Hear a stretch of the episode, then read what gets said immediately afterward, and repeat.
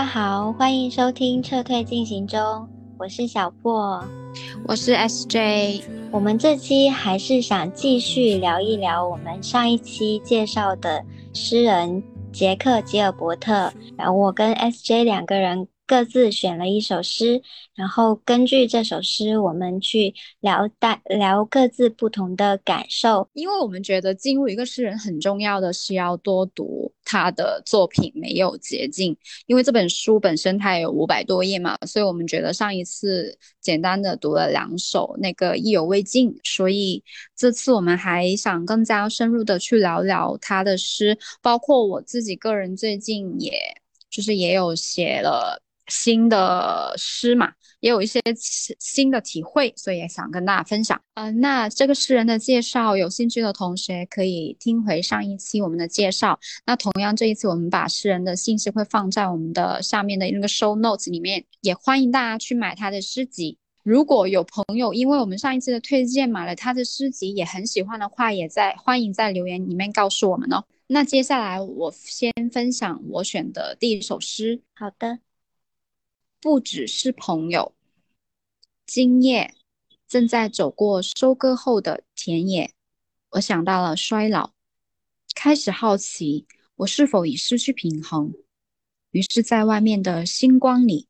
我单脚独立，摇晃着，欺骗着。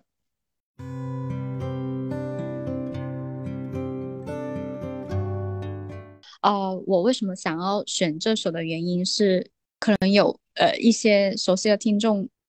也知道，我上一次选的那一首也非常短，这次这首也是只有五行那么长的一个长度。那我先剖析一下我选这首诗的感受吧。就这首诗非常简单，它就写了一个场景，一个非常当下的场景，它就是很具体的。今夜时间就在夜晚，然后我正在走过一个动作。走过哪里呢？就是收割后的田野。他走过这个田野之后，想到了衰老，嗯，然后非常好奇是否已失去平衡。我就觉得他很有意思，是把收割后的田野比作衰老。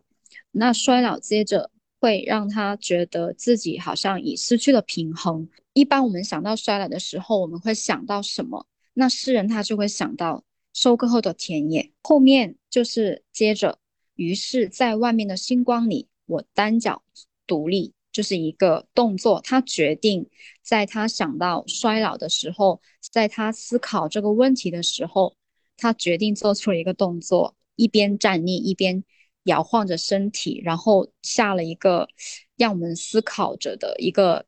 价值吧，就欺骗着。最后这三个字的意味还蛮深远的，就我会想到说，欺骗什么呢？就欺骗他自己吗？欺骗这个夜晚吗？欺骗这外面的星光吗？欺骗收割后的田野吗？欺骗宇宙吗？就很很有趣的一个意味，还是一种幽默感。对我来讲啊，我选这么简单的一首诗，我不是说我怎么擅长去阅读一首诗，而是我希望大家通过一首非常简单的诗，去让自己能够有那个信心。大也是可以写诗的，因为我很深刻感受，说我一开始就觉得自己我也能写诗吗的那种感觉，我不知道怎么开始，我不知道怎么才能成为一首诗，然后不知道怎么才是，呃，把我自己的感受化作一首一首诗的感觉。我选这首的原因是为了就是鼓励大家，当然可能有听的听众里面已经非常擅长写诗了，不排除，就是因为最近。我自己也写了一首新的诗，然后，哦，我就非常深刻觉得说，你内心里面一些很细微的感受，你怎么把它就是化成文字，是一个非常有趣的过程。譬如说这首里面，他把衰老真的比作什么？你平时平时你自己，嗯，也可以观察自己看到某一些事物很当下那个感受，很当下那个场景，你是什么感受？然后你联想到什么词语？然后你想到什么词语？这个词语给你什么样的一个动作？一个什么样的场景？等等，这些就其实已经可以构成一首诗了。我不是说这首诗非常非常的好，只是我觉得这是一首很很简单，每个人都可以去写，同时又带一点趣味的一首小诗。嗯，大概是这样。嗯，就是对我也是刚刚才读了一。就是以之前有读过，但是对这一首印象不是很深刻。然后你刚刚发给我的时候，我才又去重新读了一遍。因为我刚刚在听你说的时候，我感觉到一个很有意思的就是现象，就是你在解读这首诗的时候，我突然回去看那个标题，它的标题就是不只是朋友，然后就跟你刚刚说的一样，它到底是在欺骗着什么东西？到底是欺骗自己，还是他诗里面提到的星光，或者是跟整一个宇宙的那种关系？所以我觉得。再回去看他的那个标题，叫做“不只是朋友”嘛。然后我觉得他所说的这个标题，他说的“不只是朋友”，也是有一个无限延展的空间在里面的。那到底是跟谁是不只是朋友呢？是与时间的关系，还是说与自己的关系，还是与就是？星空啊，或者更广阔的一个空间的一个关系，就是再去细读这个这首诗的时候，再回去看标题，反而是一种更加是一种补充，又像是一种延展。就是标题跟一个诗的内容之间，好像好像它这个不只是朋友，好像也解释了一种诗诗的标题跟诗的内容之间的关系一样。就感觉是一种很奇妙的互文，嗯，对你帮我补充了标题的延展的意思了。对，我就因为我觉得真的很很有意思，我我自己很喜欢写当下的场景嘛，我当下嗯是什么心境的，然后当下决定做一些什么样的动作，我那诗意很多时候就不只是完全现实的当下，而是在这个当下的之外去创造属于你自己的那个视角，你自己的那个意味。对，我觉得这首诗还是很成立，有做到这一点的。嗯，是的。然后我我突然想到，之前在看那个威廉卡洛斯威廉斯的时候，他好像是有一个习惯，他就是先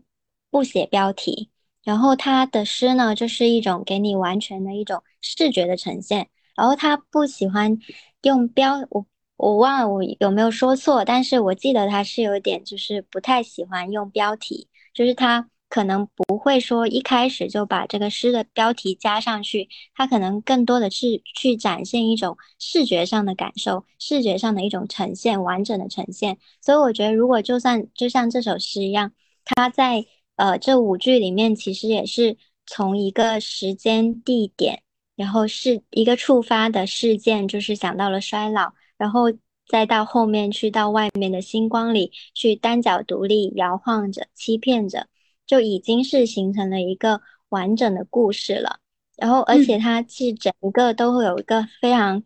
就是非常清晰的一个画面感，你可以感觉到一个清晰的一个人他在呃田野上走着，然后突然就是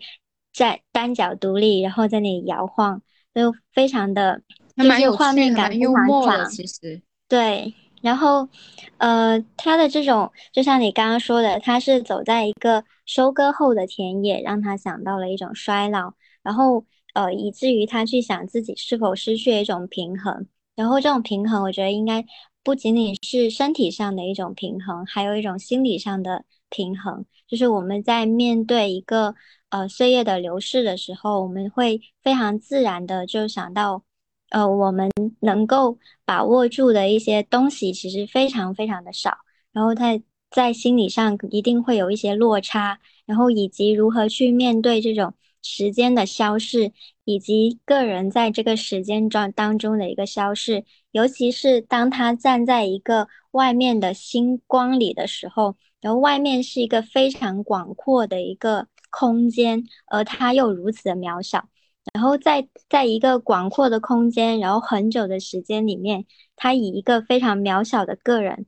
在用自己单脚独立的方式，在抵抗着衰老。我觉得这是一个，呃，虽然是一个非常微妙、微小的个人的力量，但是又觉得好像非常的动人，因为他就是这种在更加很久的星空面前，衰老是不可更改的事实，但是他还是。就是用一个单脚独立的一个个人的动作，然后去抵抗一个更加大的东西，就是会让我觉得，就是他他的这种抵抗衰老的方式，跟就是前面的说，在星光里面，就是体现了一种美好，然后这种美好，但是这种美好呢，又反反而又反射出一种好像年华更加易逝的事实。但是，呃，因为他在这种美丽的星光中，他单脚独立，他停留了那几秒钟。然后那几秒钟里面，他其实也可能已经获得了一种另一种层面上的永恒，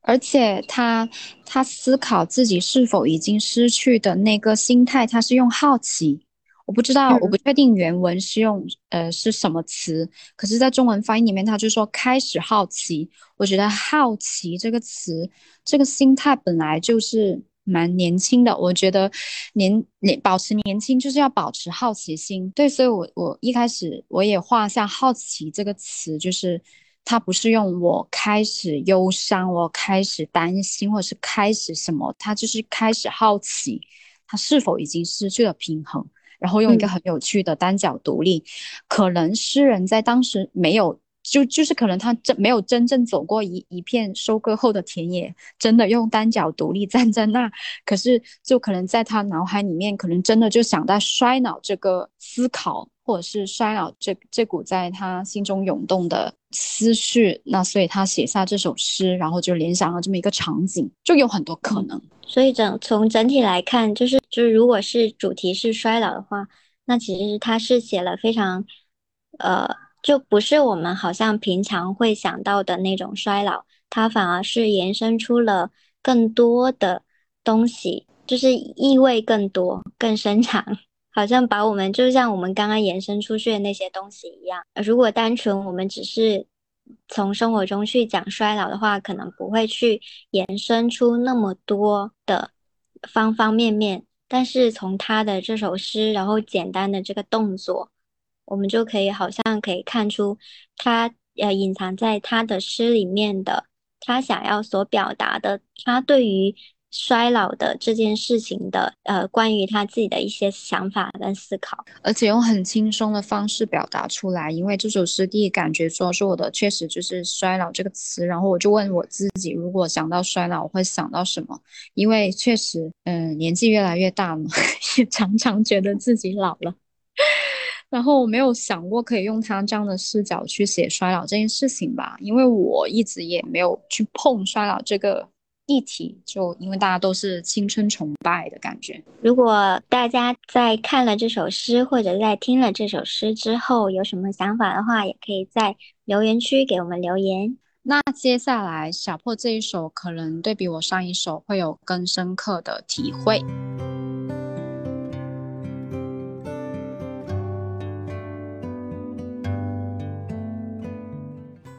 好的，第二首是我选的马群在五月的午夜，就是在上一期的分享当中，我也有说过，其实我是因为这首诗才认识杰克吉尔伯特的，所以我觉得无论如何也要去读一下 这首诗。马群在五月的午夜，我们的心迷失在黑暗的林中，我们的梦。在怀疑的城堡里挣扎，但还有音乐在我们心中心里，希望被按下，但天使又带着我们飞起来。当我们还在沉睡，夏日的清晨一寸寸开始，然后与我们一起行走，像长腿美人穿过一条条肮脏的街道，并不奇怪，危险和痛苦就在我们四周。令人惊讶的是，有人歌唱。我们知道马群在那边黑暗的草地上，因为我们能嗅到他们，能听到他们的鼻息。我们的精神坚持，像一个人正奋力穿过冰封的山谷，突然嗅到花香，意识到雪正在融化，在视野之外的山顶上，他知道春天已经开始。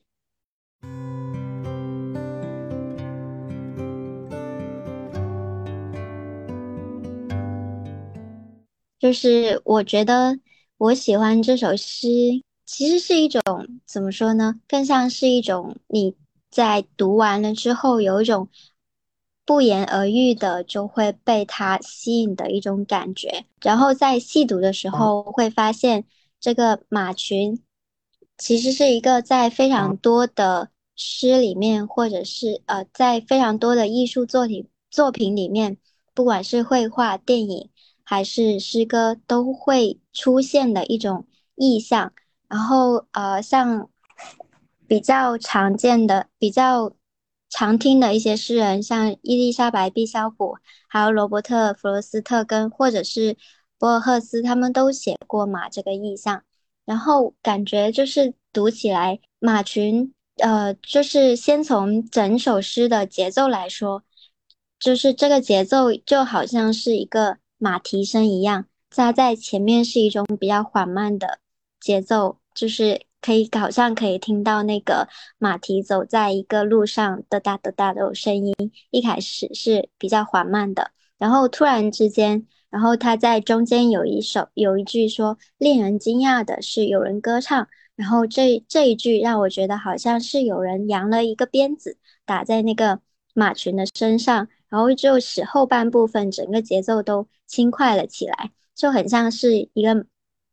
马往后奔跑的一种感觉。它在我觉得马群在这里是作为了一种情感上的一一个界限，呃，使得它的。前前后是一种很分明的一种场景的转换，然后它是起的一种承上启下的一个作用，但其实它又是一个呃从开始到后面又一直是连贯着出现的。然后我在读的时候也注意到，其实因为我们。刚刚说到，呃，这个前后半段它有一个场景之间的一个对比，然后就可以看到它在前半段的一些用词上面它是一致的，比如说黑暗的、怀疑的，然后肮脏的、危险的、痛苦的，然后到了黑下半段，它就变成了一种花香、融化，然后视野之外以及春天，然后它是在一个。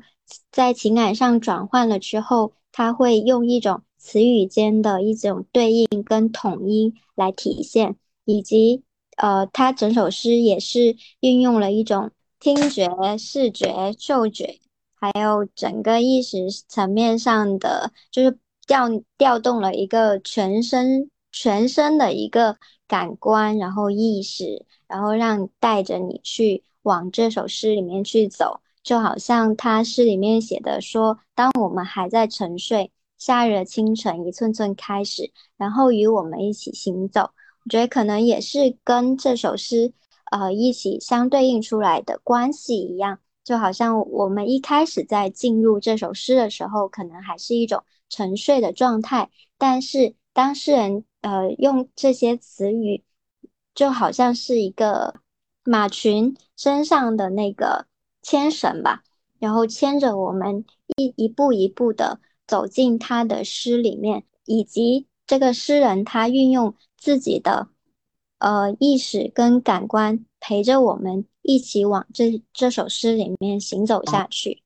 然后就是这种感觉让我觉得是一种，就可能是让我体会到一种诗人的陪伴感，以及一种你真的可以非常。就非常沉浸的在他的词语里面，然后好像你也是迷失在一个黑暗的林中，然后被他又一步一步带着，然后突然就是给你一种意识上的一种感受。就我知道有一个马群在黑暗的草地上，但是我可能看不见它们，但是我们可以嗅到它们，就是这种呃嗅觉上的一种感受，它也可以拉近一个就是。呃，物理空间上的一个距离，然后他当他一直带着我们到了这里，好像我们有一种意识被唤醒的感觉。然后被唤醒之后，他又再让我们再往后走，然后像一个人正奋力的穿过冰封的山谷，就好像是一种，是因为我们的一种精神坚持，然后让我们走到这里，就是让读者。就我我们是指的读者，就让读者跟着他一起走到了这里，然后走到这里之后，又可以嗅到花香，以及看到这个雪正在融化，而且还可以感受到春天正在开始，就是是一个非常充沛的一个情感过程。然后，哎，就是这时候，就是在读完之后再看回那个标题的话，马群在无月的午夜，然后在没有月亮的晚上，其实是非常漆黑的一个环境。然后，但是马群它是隐身在这个黑暗当中的，它还看不见，但是它又可以以自己的一种鼻息或者一种气味，让我们感受到它在那里。然后，所以我就觉得马群它可能所代表的是一种隐藏在这首诗底下的一个东西，然后这个东西是需要我们跟着这个诗人一起去走，然后一起跟着他的他带给我们的感受去去感受，我们才可以在这个黑暗中去感受到这个马群的存在，不然的话，我们就有可能忽略了他们。然后就是马群的这个意象，又让我想到我最近在读的那个卡尔维诺的一本书，呃，那本书叫《如果在冬月冬夜一个旅人》，然后他在其中提到的一个观点是说，阅读就是抛弃自己的一切意图与偏见，随时准备接收突如其来且不知来自何方的声音。这个声音不是来自书本，不是来自作者。不是来自约定俗成的文字，而是来自没有说出来的部分，来自客观世界中尚未表达出来，而且尚无合适的词语表达的那部分。所以我觉得，呃，就是吉尔伯特在这里放置了一个看不见的马群，就给我的感觉应该是这个意思。所以我是个人感受是非常喜欢这首诗的，而且我觉得他可能我自己还。就是读这首诗读的还不够，所以就觉得它可以被阐释的空间还非常的大。哎，那我很好奇，有一个疑问，最后的那个他，他指的是谁？就是我，我感觉他这他在这里用了一个他，也是挺奇妙的，因为前面他所有的词都是用的我们嘛，然后在最后一个字的时候，最后一句他用了一个他，然后马上就跟我们之间拉开了一个距离。然后用一种第三人称的视角去形容，就是文字跟读者之间的关系的感觉。前面也说了，我们可以跟着他所有的感受一起走，一起往往前走。然后走到最后一步的时候，他马上告诉你说，他知道春天已经开始。然后就好像是在告诉你说，其实这是一他他写的就是诗人写的一首诗，就是有一种把你又从那首诗里面。带出来的感觉，就如果说他一直，因为他前面全部都是我们，我们，我们，我们，然后到了最后一句变成他知道春天已经开始，把这种关系马上有一种切割的感觉。我不知道你有没有这种感觉？对我就是因为有这种感觉，所以我好奇你的想法。就一开始我也觉得我们，我们可能就是在迷失在黑暗森林中的我们，以及在危险和痛苦中的我们。然后后面直到最后。山谷花香融化视野之外，然后那个镜头好像几乎转转到了春天，转转到了我们看不到的带着希望的地方，所以就是好像穿过迷雾的那个他的感觉，这就是从黑暗到希望的一个过程，就这个过程的转变。刚刚我觉得你已经讲的挺充分的，对，就是我感觉可能还有一种分别在这里吧。因为它本身就好像呃形容一种人的关系，因为前面我们是呃在黑暗的林中，然后在危险和痛苦之中，然后我们就可能有一种互相连接的一种关系。但是当我们走出那个环境中之后，可能就是会嗯各自分别，然后就是那种分别的时刻迟早会来临的感觉。就好像我们一起度过了一个非常艰难的时刻之后，其实带来的结局是，我就是互互相告别，你你开始你的旅程，我开始我的旅程那种感觉。对你这么讲是有这种感觉，就最后我们的精神坚持像一个人正在奋力，对他好像好像已经开始意识到要分别的从我们到一个人。嗯，然后我刚想到的就是说，刚好我选的那一首也是。呃，选择在夜晚的一个场景，就一就整个氛围都是在夜晚的。然后我那一首就非常轻松，然后你这首就刚好。讲完我这首，可以让听众能更加感受到另外一首更深沉的、更加意味深刻，里面藏的东西更多。我那首是写衰老，然后为什么衰老？它可以写那么轻松简单。然后这一首就是可能就是用在午夜的马群这个隐喻去隐喻我们平常遇到的那些迷失啊、痛苦啊。等等的一些感受，然后甚至是很多时候我们希望被按下来，但是天使又带着我们飞起来那个过程，就这一句我也很喜欢。然后我不是说想要就跟大家去提炼一个中心思想，不是，我是我只是想说，我我一开始自己抓一首诗的时候，我首先抓的是说它能让我感觉到的是什么，那就是刚刚的那个黑暗到希望到分别的那种。就是黑暗到希望以及独立，这这个主体分离出来，要走自己的一个新的一条道路的那个过程，就是我先把这这条线先抓出来，然后抓出来之后，我再去看他是怎么做到的，他的故事线也好，他的情感线也好，他的人物、他的场景、他的用的隐喻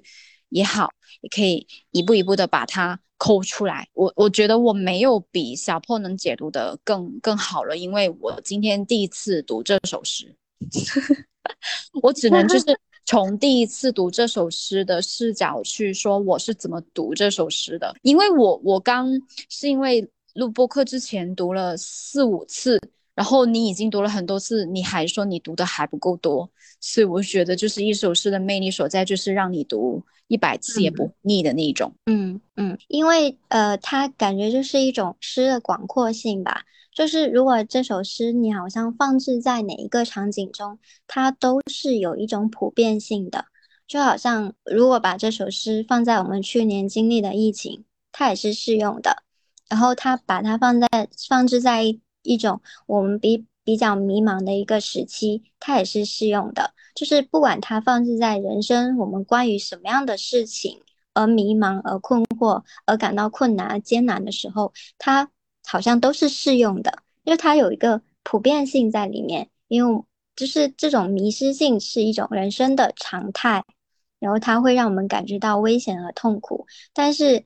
呃，就不管这种危险跟痛苦是什么样子的。但是我们可能就是肯定会在自己的心里面存有一些比较美好的瞬间，就不管这个瞬间是什么东西带给你的，呃，就好像上一上一首诗就那种星空，就你停留在那种星空里的那种瞬间，还是说朋友带给你的，呃，伴侣带给你的，然后家人带给你的，然后他们就可能就像是一个呃黑暗中的马群。然后你可能在非常艰难的时候，不太能够清晰的去，因为你没有心力去看见他们。但是其实，在更深处的一个意识层面里面，你是知道那些东西还在的。然后那些东西可能就是，呃，使得我们可以去，呃，有一种坚持，然后奋力的穿过某一些。障碍的，或者是穿过某一些时期的一种动力跟力量感吧。所以我觉得，就是这首诗，就是为什么会让我觉得它，嗯，还没有被阐释的非常透的话，就是因为我觉得它隐含的层面非常的多。虽然它是一个非常，呃，怎么说，就是一个季节的变化，然后其实没有一个非常具体的事件。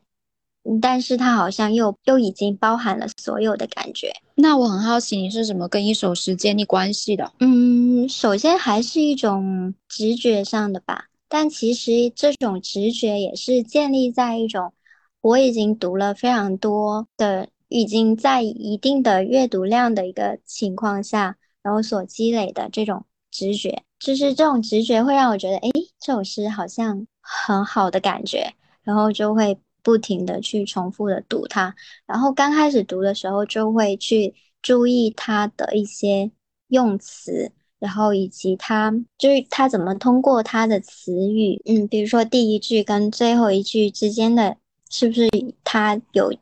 搭建出一个自己完整的一个结构？比如说它第一句是说我们的心迷失在黑暗的林中，然后它最后一句是说他知道春天已经开始。就它就是我会觉得这已经是一个大的框架在里面了。然后在这个大的框架里面，然后他又是怎么样一步一步走到这里的？然后就会去看，就是不管是叙事还是情感上的，它肯定是有一个变化的过程。然后像这首的话，它肯它是通过一个，就是跟我刚刚所提到的马群是作为一个情感上的界限来出现的。当我去提取出这个界限的时候，我就把这首诗分成前后两部分。然后去感受它的这种场景的转换啊，以及情感上的变化啊，然后以及词语上面的对应啊，对，就是去这样子去感受它的这首诗。然后通过再一次，就是呃有一个对话者的存在的一个情况下，其实是可以把这首诗读的更加的透彻的。如果只是通过我自己一个人去读的话，可能会忽略掉很多的东西，尤其是就刚刚你读的那首短诗，我可能就不会那么精细的去分析它每一个用词，然后它背后所包含的一些东西。就是如因为有一个对话者的存在，然后他呃就好像是一个就像是不断的一个给回应的一个壁球一样，他我弹出去，它要弹回来，弹出又弹回来，所以以至于我可以。不不停的不停的不停的，然后有新的感受，然后又或者用一种新的视角，又去重新去看这首诗，所以我觉得他只在场的一个空间里面去再去读或者是感受这种文字，我觉得是很好的一种方式。所以可能这也是我们为什么会做这个诗歌分享系列的一个呃。初衷吧，嗯，是的，嗯，包括就是我可能我跟小破的两个状态也不一样，就是跟诗的关系也不一样。可能小破他会，哎，你听不听到后面有声音？啊，有一点。你稍等，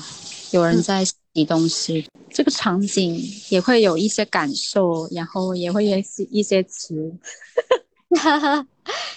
这这种感受也可以写成一首诗。当我们在谈诗的时候，诗的背后有一阵水声，水声打断了我们，就无时无刻都可以作诗，因为感受是无时无刻的。对啊，对啊，我最近也是这么发现的，就是随时随地就是去提炼自己的感受，提炼当下你正在经历的什么，提炼你的呃情感，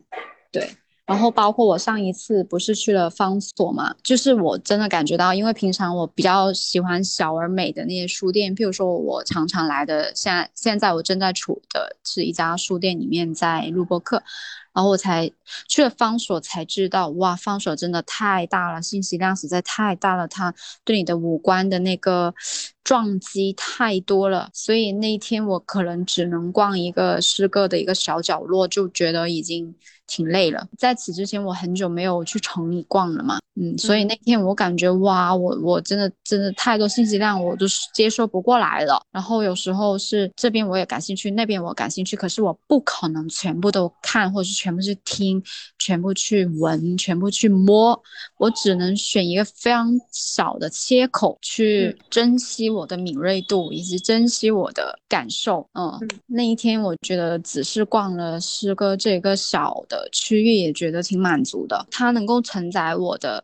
感受。突然觉得诗这个媒介就还蛮有魅力的，它可以帮你就是承载很多你自己不想那么直接暴露出来的东西，可是又非常真切想要表达的东西。对，也是一直在去探索和思考自己跟诗歌之间的关系吧，也只能是通过多读、多写、多思考这些方式。真的，刚刚听你说就是在书店里面的感受的时候，我就想到我们两个今天选的这两首诗，其实正好是一种对应。就你的那一首，刚刚其实是一种呃，由一个瞬间它扩大到了所有的感受的那种感觉。然后呢，我觉得，哎，再回看我选的这首，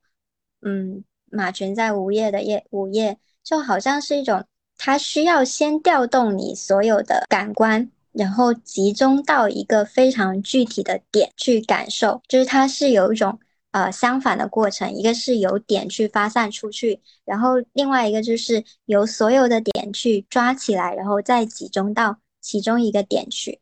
然后就跟其实我们平常就是无时无刻的那种感受是一样的。我们需要在一个空间中，就比如说你在书店这巨大空间中，你要发散你自己的听觉，然后嗅觉，然后触觉、视觉，去感受你当下的那种体会到的东西。然后，但是呢，你在当下体会到的那种东西，比如说你用视觉看到的某一个场景，你又可以在那个瞬间感受到那个东西，又可以把它，好像是用一个镜头记录下来，然后留存在你的记忆里面。当你在某个时刻又再去回想起来的时候，就变成了是这个某个瞬间又去重新发散出了你所有的感官上的感受。就或者是更深层里面的一些意识层面的，你在当下没有感受到的那些东西，可能又会被触发出来。所以我觉得这种对应还是挺奇妙的。然后这种对应又可以在呃不同形式的或者不同呃表现方式的那种这种诗的文字的方式去把它给所呈现出来，就是会觉得可能诗是一个非常好的一种可以表现你不管是当下。的还是说，呃，所有在空间上集合的那种感受的一种写作方式吧。对，也蛮对应我和你的状态。就这两首诗，就因为我现在还是写的是一些比较短小精巧的小诗，然后你比较喜欢写长诗嘛，真的是思考比较接近小说了。所以我就觉得刚好这两首对应，也是我和你的那个对诗歌理解以及掌握的那个状态也不一样。嗯，是。但从吉尔伯特身上，我们可以看出优秀的诗人是长短皆宜。好的，那我们今天就聊到这里啦，然后我们下期再见，拜拜，拜拜拜拜。突然感觉颓废，好喝水，也会喝醉。